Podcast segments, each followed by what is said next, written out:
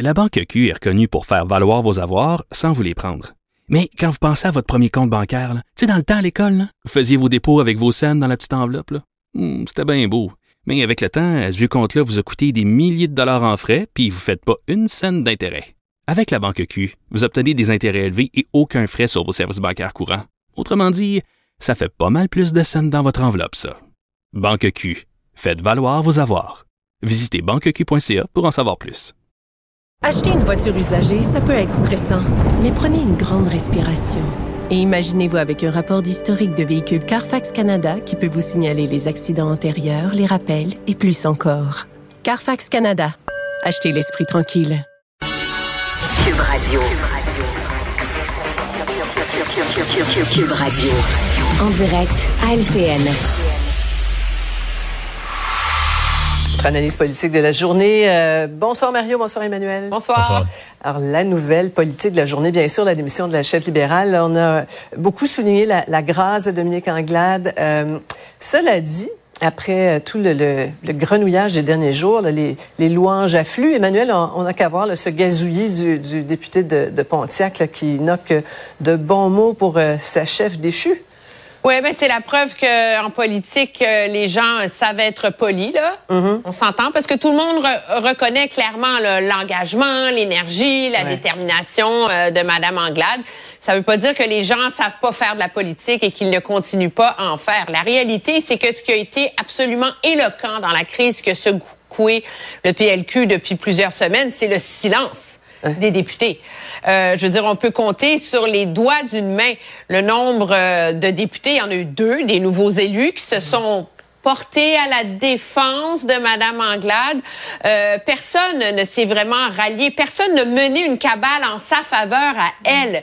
Euh, et donc, c'est ce qui a fait qu'elle a été obligée, à un moment donné, euh, de confronter la réalité. Puis la réalité, c'est que malgré tous ses efforts, la greffe entre Dominique Anglade et le PLQ n'a jamais prise. Oui, Mario, je te vois euh, pas, pas, pas tout à fait d'accord avec l'analyse. Non, non, ou- je suis d'accord, je suis d'accord. euh, mais, mais- mais, en fait, elle a fait ça avec beaucoup de classe. Je pense qu'il faut, on le soulignera jamais assez. Elle a bien fait ça. euh, Pas de vengeance, pas de cochonnerie.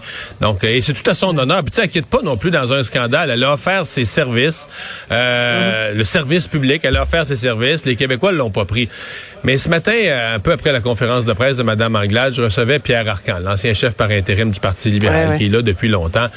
Tu sais, on, on parlait plus là, de l'affaire Marie-Claude Nicole, des petites chicanes de caucus. Puis l'affaire de fond dont Pierre Arcam parlait, c'est le résultat électoral. Puis sincèrement, c'est ça la vraie affaire. Là.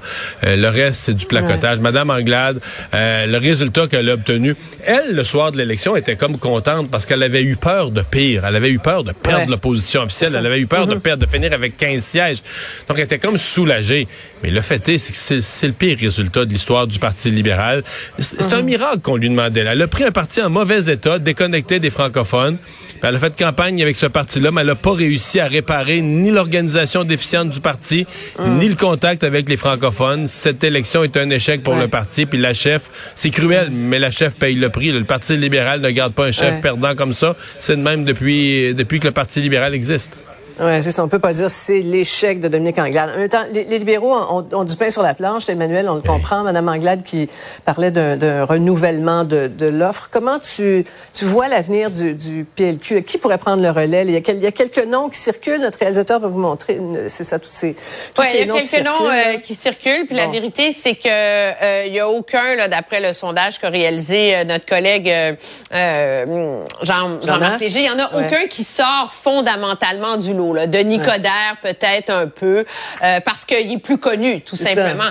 La réalité c'est que de un, il y en a pas de sauveur pour le PLQ, puis c'est une bonne chose qu'il n'y en ait pas de sauveur. Le PLQ a besoin d'une course à la direction là. Mm-hmm. Parce que le PLQ doit résoudre trois problèmes. Il y a le programme mécanique d'une organisation déficiente. Là.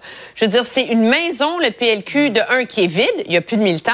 C'est une maison où euh, le toit coule, les fenêtres laissent passer l'air. Euh, ça, il va falloir s'occuper de ça. Ouais. Une course à la direction permet de mettre en branle ce renouveau mécanique. Mais ça prend un débat. C'est quoi le PLQ maintenant?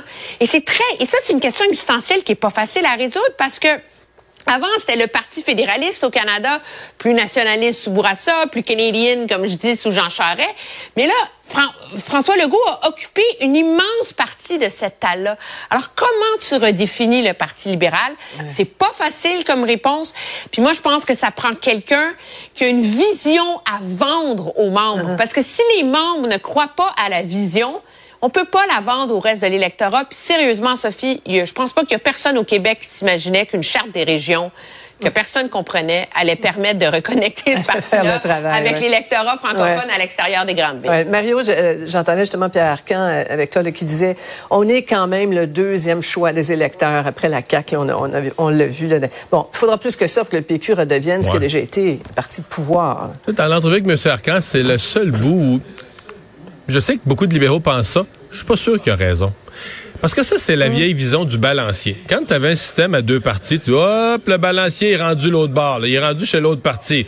Ben, sois patient. Le balancier, c'est le principe du balancier, c'est qu'il revient.